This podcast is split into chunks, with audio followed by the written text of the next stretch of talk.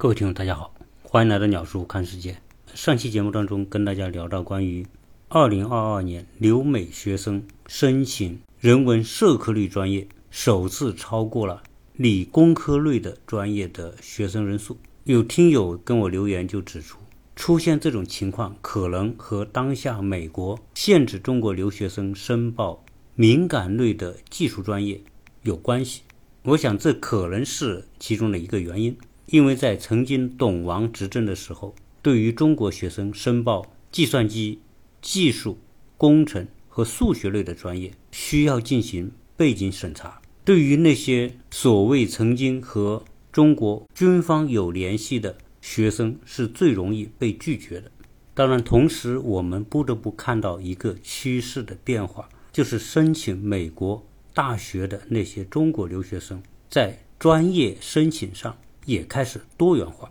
而不再是一窝蜂的学习应用类的实用专业，也有直接的关系。结合国内的大学招生录取情况来看，普遍性的来讲，理工类的专业仍然是会比文科类的专业更受欢迎，而且申请的人数更多。由于我们国家教育市场化的影响，每个大学它在办学的时候，同样是考虑市场的供需关系。而且考虑到未来的就业，所以很多的大学在专业的设置方面，理工类的专业仍然是要比文科类专业要多，招生规模也要大。当然，其中的原因不难理解，因为理工类专业由于它的实用性或者市场需求更加的强劲，毕业之后找工作更加容易。现在我们国家的录取，包括专业的设置，都发生了一些变革。其中一个重要的动向就是新的高考模式改为了选科，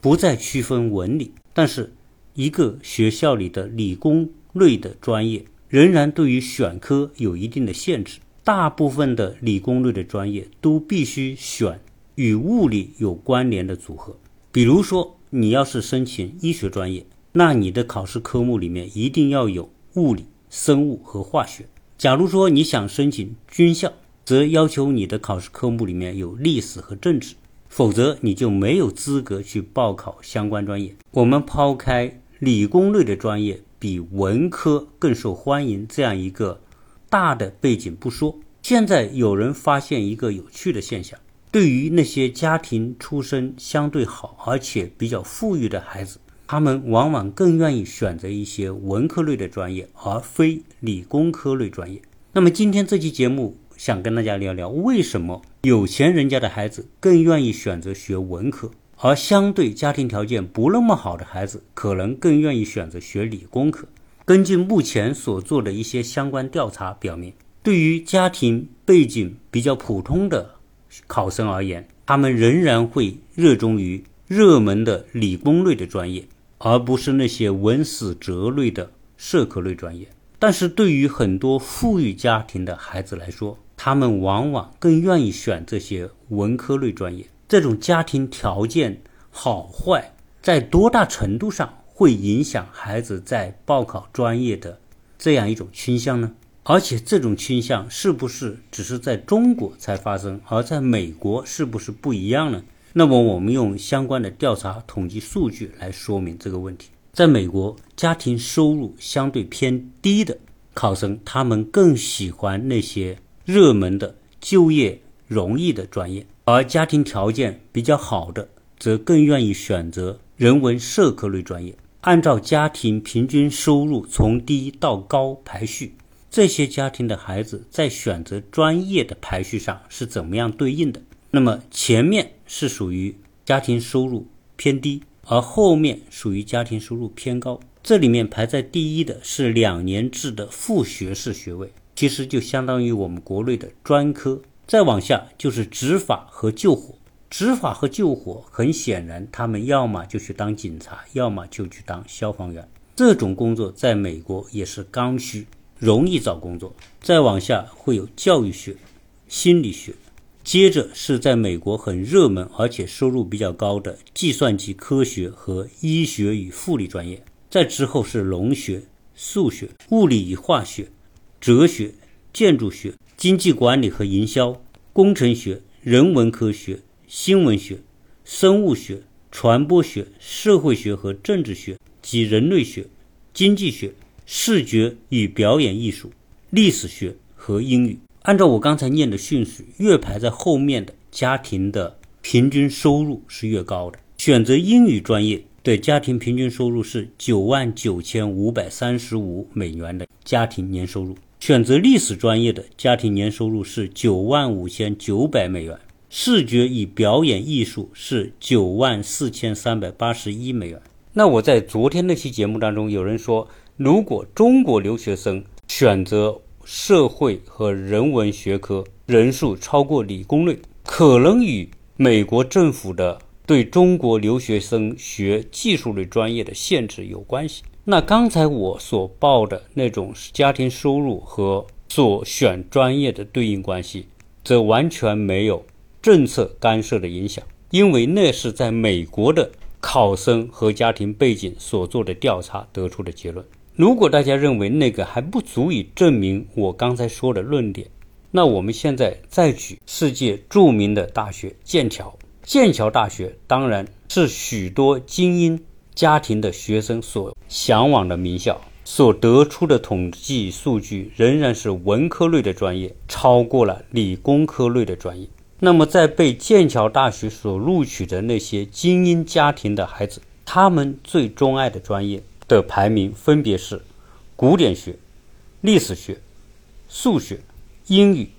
人类学、语言学、社会学、政治学，往后才是工程学、物理与化学、农学、医学、计算机科学、法学和经济学。对于来自于富裕家庭的孩子，为什么他们偏愿选那些一般看来就业表现不好的专业，而那些社会热门专业？容易就业而且收入高的专业，比如说计算机、医学、工程学、经济学等，反而不受这些富裕家庭孩子的待见。这后面有什么样深层而有趣的原因？首先，第一点是因为富裕家庭的学生选择专业，第一位的不是考虑就业的难易程度，是否容易就业，往往是一些相对贫困家庭孩子的首选目标。因为他们要通过就业来解决毕业之后的生存问题，这当然符合马斯洛的生存和需求理论。如果一个学生毕业之后连生活都没有着落，你让他凭什么去想诗和远方？因为目前来说，不管是在中国还是在国外，从事理工类的实用专业的收入确实会比那些。文科类的专业的收入要高，而且还高不少。因为家庭背景好的学生，可能他们更有条件，不为五斗米折腰，找一个好的工作或者是高收入，也不是他们考虑的主要因素。因为这些富裕家庭毕业之后的生存压力会比普通家庭的孩子要小，而且他们的家庭背景有足够的底气，让他们去享受他们向往的诗和远方。或者我们可以这样理解：这些孩子，他们可能更愿意凭自己的兴趣和喜好去选择专业，而不是以是否热门、是否容易找工作、是否拿到高收入作为他们的首要考虑。这个和我上一期节目所说到的以内心和内在的热情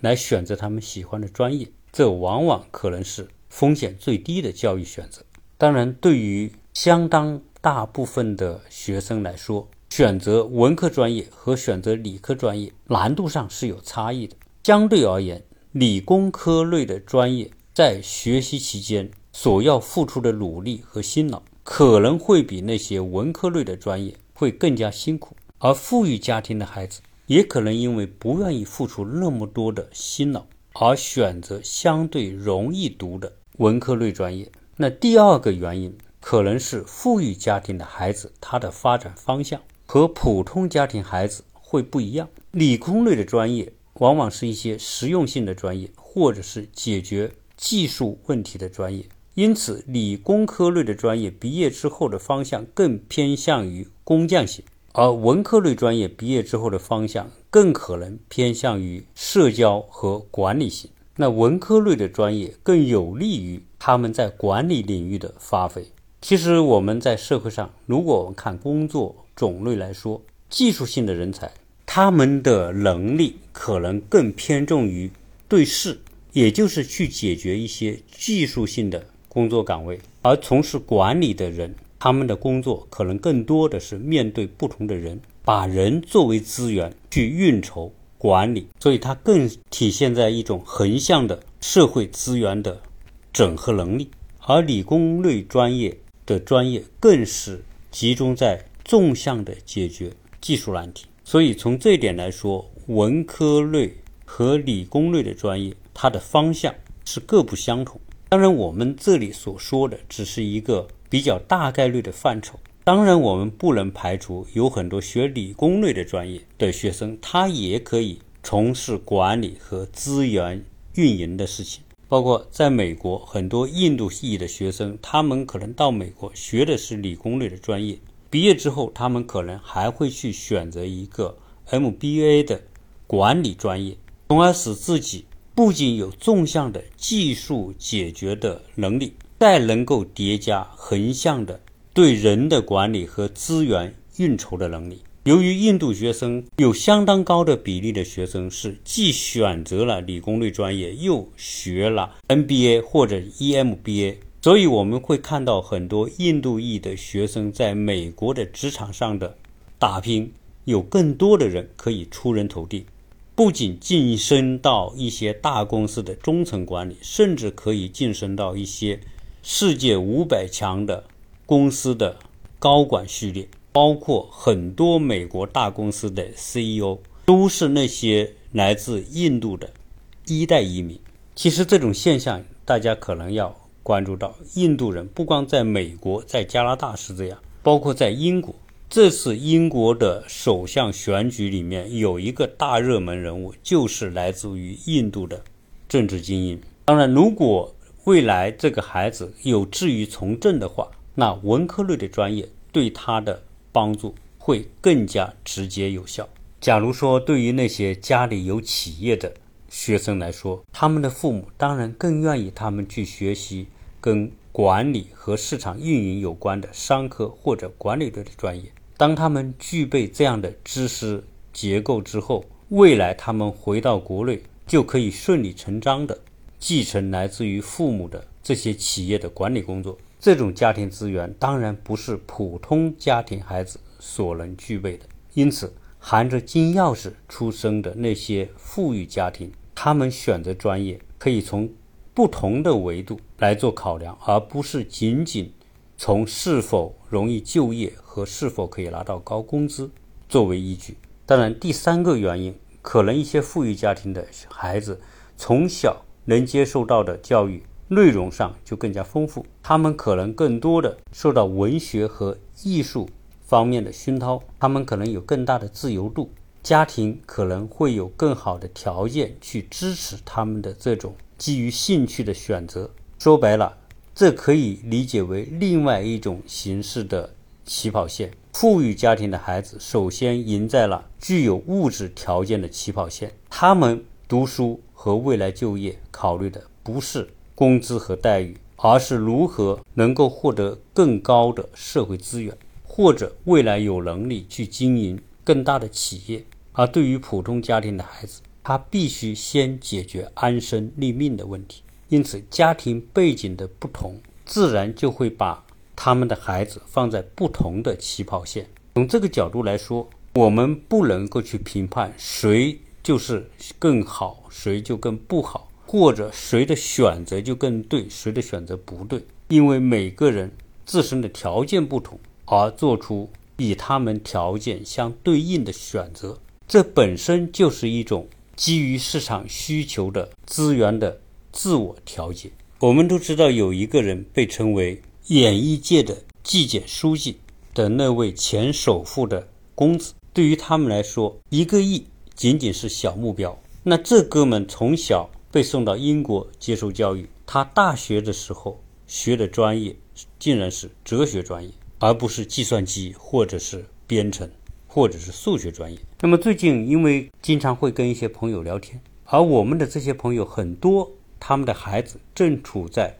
小学、中学或者大学的教育阶段，我竟然发现很多朋友的孩子都对于艺术很感兴趣，有些可能是音乐，有些可能是绘画，也就是美术了。为什么现在越来越多的孩子会喜欢从事艺术，而且他们真的是发自内心的喜欢？这里面一个很重要的原因，这些喜欢艺术的孩子，就是我们上期节目所说的，他内心对于艺术有一种热情，有一种激情，有一种稳定的喜好，而且他们在艺术学习创作的过程当中获得很大的自我满足，而且这个过程让他们很快乐。因为对于艺术的学习和喜好，其实是一种内心世界的营造。他们从艺术当中所获得的快乐，不是其他的人能够感受得到的。加上孩子小，相对比较单纯，如果家庭条件好一点，能支持得了他们去学习艺术，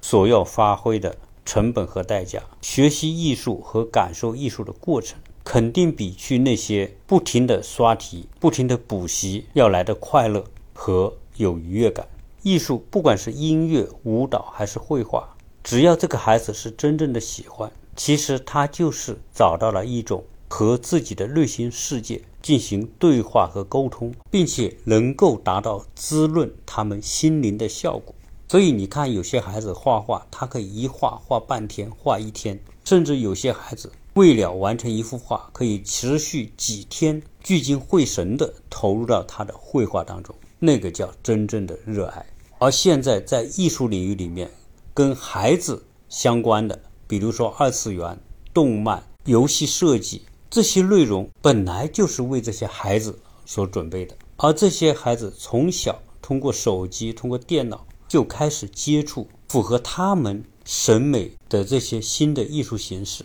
自然会吸引大量孩子的兴趣。所以现在喜欢画卡通、喜欢画动漫的孩子特别多。他们从小就看着这些动漫长大，这些动漫那么可爱。对于艺术有一些灵性的孩子，自然就可能去临摹、去学习、去模仿，慢慢的把他们带上对艺术的喜好。我们国家每年都有大量的学生去申请。国外的艺术类的学院，一方面是因为国外的这些艺术院校有他们一定的优势和长处，比如说日本的动漫和设计专业，美国的动漫设计和视觉艺术这些专业既是孩子们喜欢的，同时这些专业也有相当强的市场需求。当然，从目前来看，假如说应届毕业生学艺术专业，毕业之后所能获得的工资收入，肯定还是没法和学计算机、学软件、学工程、学医学专业的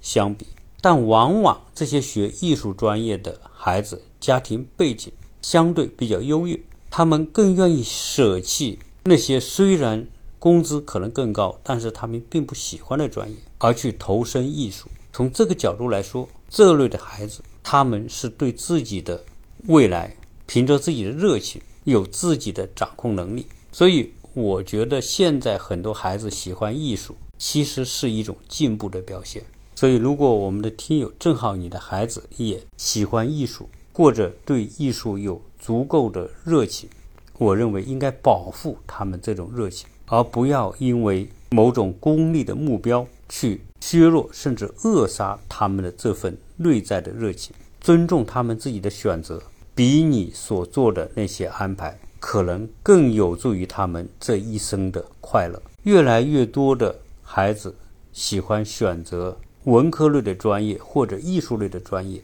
说明我们国家经济发展的整体水平有了很大的提高，中产阶级甚至富裕阶层的人数总量也有大幅的提升，才会带来当下重理轻文这种局面的改变。也就是说，重理轻文不再是一个必然的结果。当富裕阶层的人数越来越高的时候，越来越多的人热衷于文科和艺术类的专业的学习，是以社会繁荣发展和进步的表现，也是整个社会发展水平提高的体现。我们应该为这种现象